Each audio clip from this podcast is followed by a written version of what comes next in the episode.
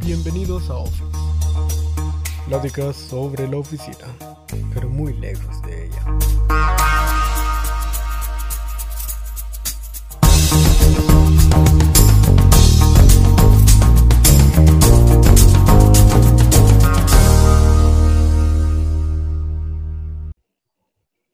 Luego de 100 días en cuarentena, chicos, díganme, ¿han pensado en cuál es su trabajo soñado? Honestamente sí, fíjate, le he puesto mucho, mucho, mucho queso a eso y, y llegué a la conclusión de que me gustaría trabajar en Google, fíjate. Fíjate que, eh, no sé, es que me resulta chivo porque yo estaba leyendo sobre ellos y vi como que el trato de los empleados, siento que tienen como una cultura bastante atractiva. Niños, ¿y cómo es, cómo es ese trato de empleados? ¿Qué tiene de diferente? Uy, fíjate que es que es bien chivo porque ellos le ponen mucho valor al, al empleador, no por sus habilidades. O sea, sí, obviamente valoran sus habilidades, pero le ponen mucho peso a quiénes son. Y, por ejemplo, yo en TikTok he visto varias gente que hace como unboxings de cuando los aceptan como internos y les mandan como una super caja con gorras y cosas así como para hacerlos sentir bien y, y aún en sus, bueno, he tenido la oportunidad de ver como algunos videos de sus espacios de trabajo y son increíbles, increíbles. Entonces, digamos que eso hace de que ellos, ellos se sientan como súper agradables, se sientan súper contentos y nada estresados al momento de trabajar. Wow. Fíjate que acá en El Salvador, bueno, estaba leyendo, ¿verdad? Que está Teleperformance, que es un call center, creo que pues todos lo conocemos, o por lo menos la mayoría, pues ellos se destacan por su cultura y las estrategias empresariales que, que, llevan a cabo dentro de esa empresa, ya que sus líderes, o sea, tienen una buena guía para sus grupos de trabajo y así consiguen alcanzar los objetivos que esta empresa se, se proyecta. Sí, yo tuve la oportunidad de trabajar en ese call center y la verdad es que están bien comprometidos con el desarrollo e inclusión de sus empleados. Es un ambiente laboral bien chivo y que se adecua a una estrategia y una cultura ideal a la que todas las empresas de El Salvador deberían apuntar y aún mejor. Fíjate que, bueno, si quieren saber como un dato divertido, eh, hay como muchos países en los que se hace esta lista famosa de Great Place to Work, mejores lugares para trabajar. Y Teleperformance, de hecho, está dentro de ella en nuestro país. Creo que ocupa la posición 4 más o menos. Cool. Honestamente se oye bastante bien. Pero fíjate que yo pienso muchas veces tenemos una imagen como muy errónea de los call centers porque mucha gente popularmente los conoce como las maquilas modernas, ¿verdad? Ajá, por sus turnos y todo. Pero, o sea, lo, lo interesante es ver que al igual que Teleperformance, hay otras empresas que si, si nos ponemos a contar no terminamos, pero que impulsan a los empleados a trabajar juntos. O sea, no solo los tienen ahí como, bueno, dame resultados, sino que les ponen metas, hacen que trabajen en equipo y, y, y eso creo que los lleva más a, a apropiarse de la marca y, y, eso crea una cultura exitosa dentro de la compañía y es súper necesario. Exacto, es que mira, que los empleados logren sentirse identificados con la cultura, creo que es la clave para que las empresas cumplan con sus objetivos eh, económicos prácticamente, pues porque todos queremos ganar, pero si tus empleados se sienten sumamente motivados e identificados contigo, van a hacer que, que tu empresa crezca y crezca, porque es como la retribución de la empresa, o sea, al darle un buen ambiente laboral a esas personas, es como la retribución que uno como empleado lo puede hacer con tanto gusto su trabajo y su desempeño, el 100%, pues. Así que, no sé ustedes, pero a mí me resulta bastante interesante ver que hay como este auge de empresas que tienen este tipo de cultura, que apuestan por, porque, eh, porque esta se vea reforzada. Y por el otro lado tenés como un grupo de empresas que en realidad lo que ellos buscan es tener más que todo una estrategia de venta fuerte. Y no sé ustedes, pero al menos yo no creo que ese sea el camino ideal. No sé qué ustedes, no sé qué pensarán ustedes, perdón. Sí, yo creo que las estrategias son importantes porque definen la ruta para los objetivos de la empresa, claro, pero solo centrarse en ellas es un error. Sí, fíjate, ahí sí estoy mm, totalmente de acuerdo porque, bueno, yo creo que ustedes no me van a dejar mentir, como, como ya hemos visto en, en, en muchas veces en trabajos universitarios y todo.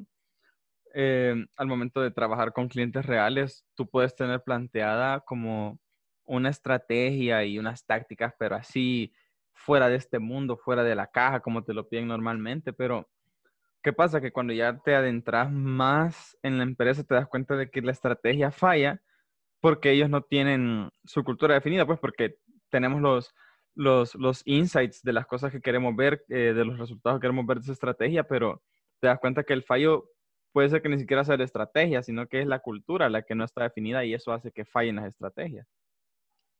Fíjate que yo en lugar de definida diría como tipo em, adecuada, porque al final la cultura dentro de la empresa siempre existe, pero el desarrollo de esta es lo que va a definir prácticamente.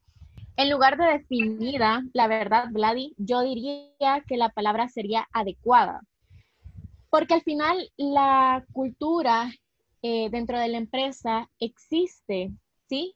Pero puede que esa no vaya acorde a las estrategias planteadas para el cumplimiento de los objetivos. Definitivamente, porque, bueno, si lo queremos ver como en un contexto más histórico, ¿qué nivel de importancia puede llegar a tener la cultura? Eh, no sé si se acuerdan de la famosa película esta de 300. Eh, claro. está inspirada en la, en la batalla de las Termópilas. Entonces tenés a 300 hombres de Esparta que se van a enfrentar contra 25.000 hombres del Imperio Persa, comandados por Jerjes y todo el rollo. Entonces, ¿qué es lo que pasa? Que la estrategia es sencilla. O sea, Grecia estaba en guerra y estaban perdiendo y tenían que retener al ejército lo más posible. Pero lo que sucede es que si no hubieran tenido a estos soldados espartanos ahí, probablemente ellos hubieran perdido la guerra, porque al final este, fue su cultura la que les hizo cumplir el objetivo. El objetivo era retrasarlo y lo que hicieron los espartanos fue llegar hasta la muerte para, para cumplir ese objetivo, para poder retrasar a, a, los persas. Entonces, ese nivel de importancia tiene la cultura, o sea, es lo que hace que, que todo vaya como una máquina hacia un mismo objetivo. No lo pudiste poner mejor, Andrés. así podría pasar con bastantes empresas si todas tuvieran como pilar ambos elementos del éxito, la cultura y la estrategia. Es muy importante saber la diferencia, pero más importante el balance entre ellos, todos saberlos aplicar. Sí, totalmente. Es que en realidad la estrategia tiene que apostar para, por reforzar la cultura dentro de la empresa, chicos. Sí, fíjate que en eso tenés toda la razón, porque, bueno, al menos yo, yo quiero poner un ejemplo, vea, que es que yo paso mucho tiempo en YouTube y eso, así que miro muchas, muchos detrás de escenas de muchas cosas, pero hay otra, hay otra empresa, eh, otro medio estadounidense que se llama BuzzFeed, creo que ya lo tuvieron que haber visto, porque ellos tienen videos de Tasty y todo eso, pero es bien interesante porque casi, casi como el modelo de Google, pero en menor escala, porque obviamente no son tan eminencia, pero eh, me gusta porque dejan que sus periodistas o, sus colaboradores sean libres de explotar los temas que les gusta. O sea, si yo llego donde ellos en plan, hice un video y le gustó a toda la gente, entonces ellos hacen, invierten en que ese, en que ese colaborador pueda ir y les pagan hoteles y les pagan aviones para que ellos sigan desarrollando ese contenido. O sea, no, la cultura de ellos es no limitarlos solo a decir, esta es la línea que tenemos y solo estos, estas secciones vamos a tener, sino que ellos están sacando como a cada rato nuevos videos, nuevas secciones, con tal de que sus, sus, sus empleados no estén como coartados, por así decirlo, en, en las cosas que se tienen que publicar.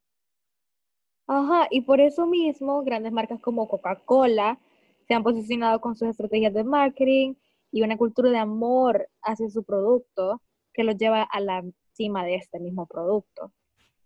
Ay, es que, ay, ahorita que tocas Coca-Cola, solo recordar esos anuncios de Navidad que vemos en el cine y que por años han utilizado esa estrategia de mover sentimientos que al mismo tiempo es su misma cultura. O sea, es totalmente increíble y sigue, o sea, hasta el día de hoy sigue funcionando los mismos valores y emociones, a pesar que ha transcurrido tanto tiempo desde el primer anuncio de Coca-Cola. Sí, y niños, ahora hablando de grandes empresas, les voy a hacer esta pregunta. ¿Y ustedes cómo se imaginan siendo líderes de una de las compañías más exitosas del mundo? La que ustedes quieran, la que ustedes se imaginen, ¿cómo serían ustedes? Pero fíjate que es una pregunta como complicada. Eh, a veces me la puse a pensarlo. No sé, siento que el líder en sí, el CEO o el gerente, como le quieras decir, eh, es una de las partes más importantes porque básicamente, eh, bueno, te voy a poner mi caso. Si yo fuera CEO de mi propia empresa, trataría de comportarme lo mejor como un líder creo que esa sería mi apuesta principal, enfrentar todos los problemas que surjan de frente y afrontarlos en el momento en el que surgen. Y siempre estar al frente del equipo, porque siento que es esa misma cultura que tenga el CEO la va a transmitir a sus empleados. Y así es como se va construyendo esto. Demasiado interesante, Andresito. La verdad, eh, yo nunca me he imaginado cómo sería de CEO, pero sé la importancia de las bases para hacer crecer a una empresa y todas las características que un buen, que un buen líder necesita.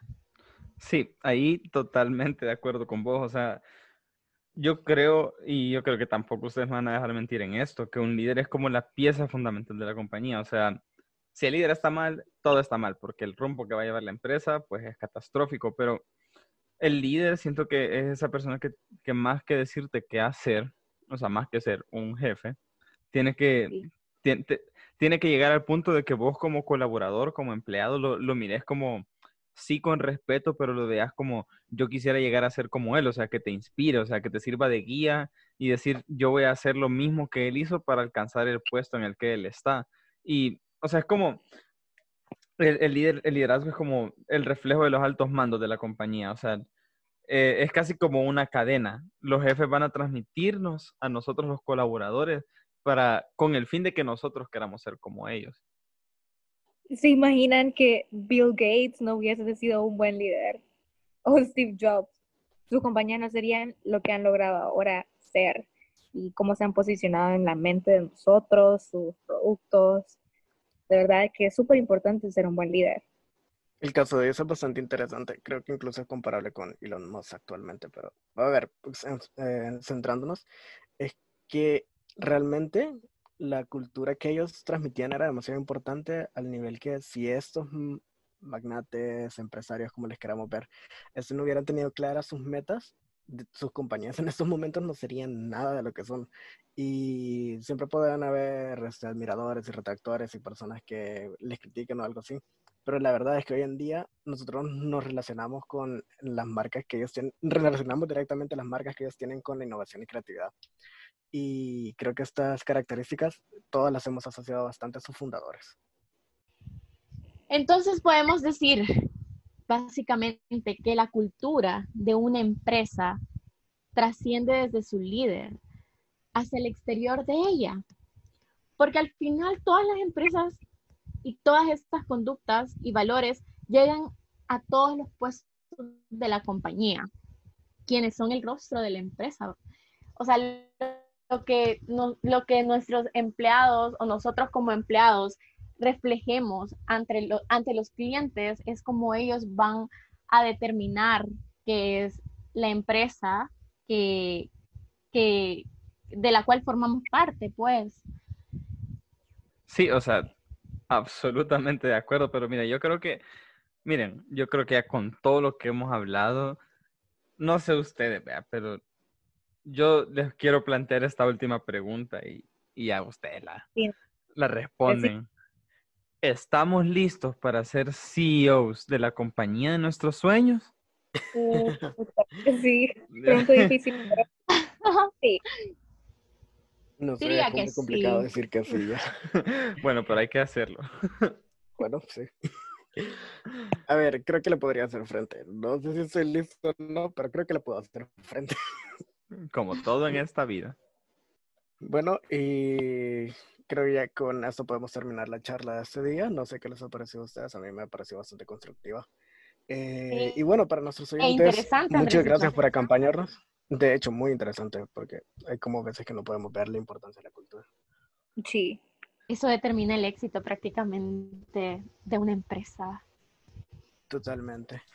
Y bueno, para nuestros oyentes, muchas gracias por escucharnos. Esperamos tenerlos aquí con nosotros la próxima semana.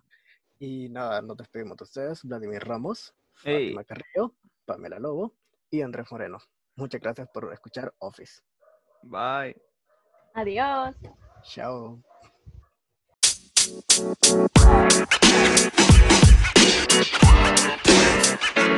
You know, man. You know, man. You know, man.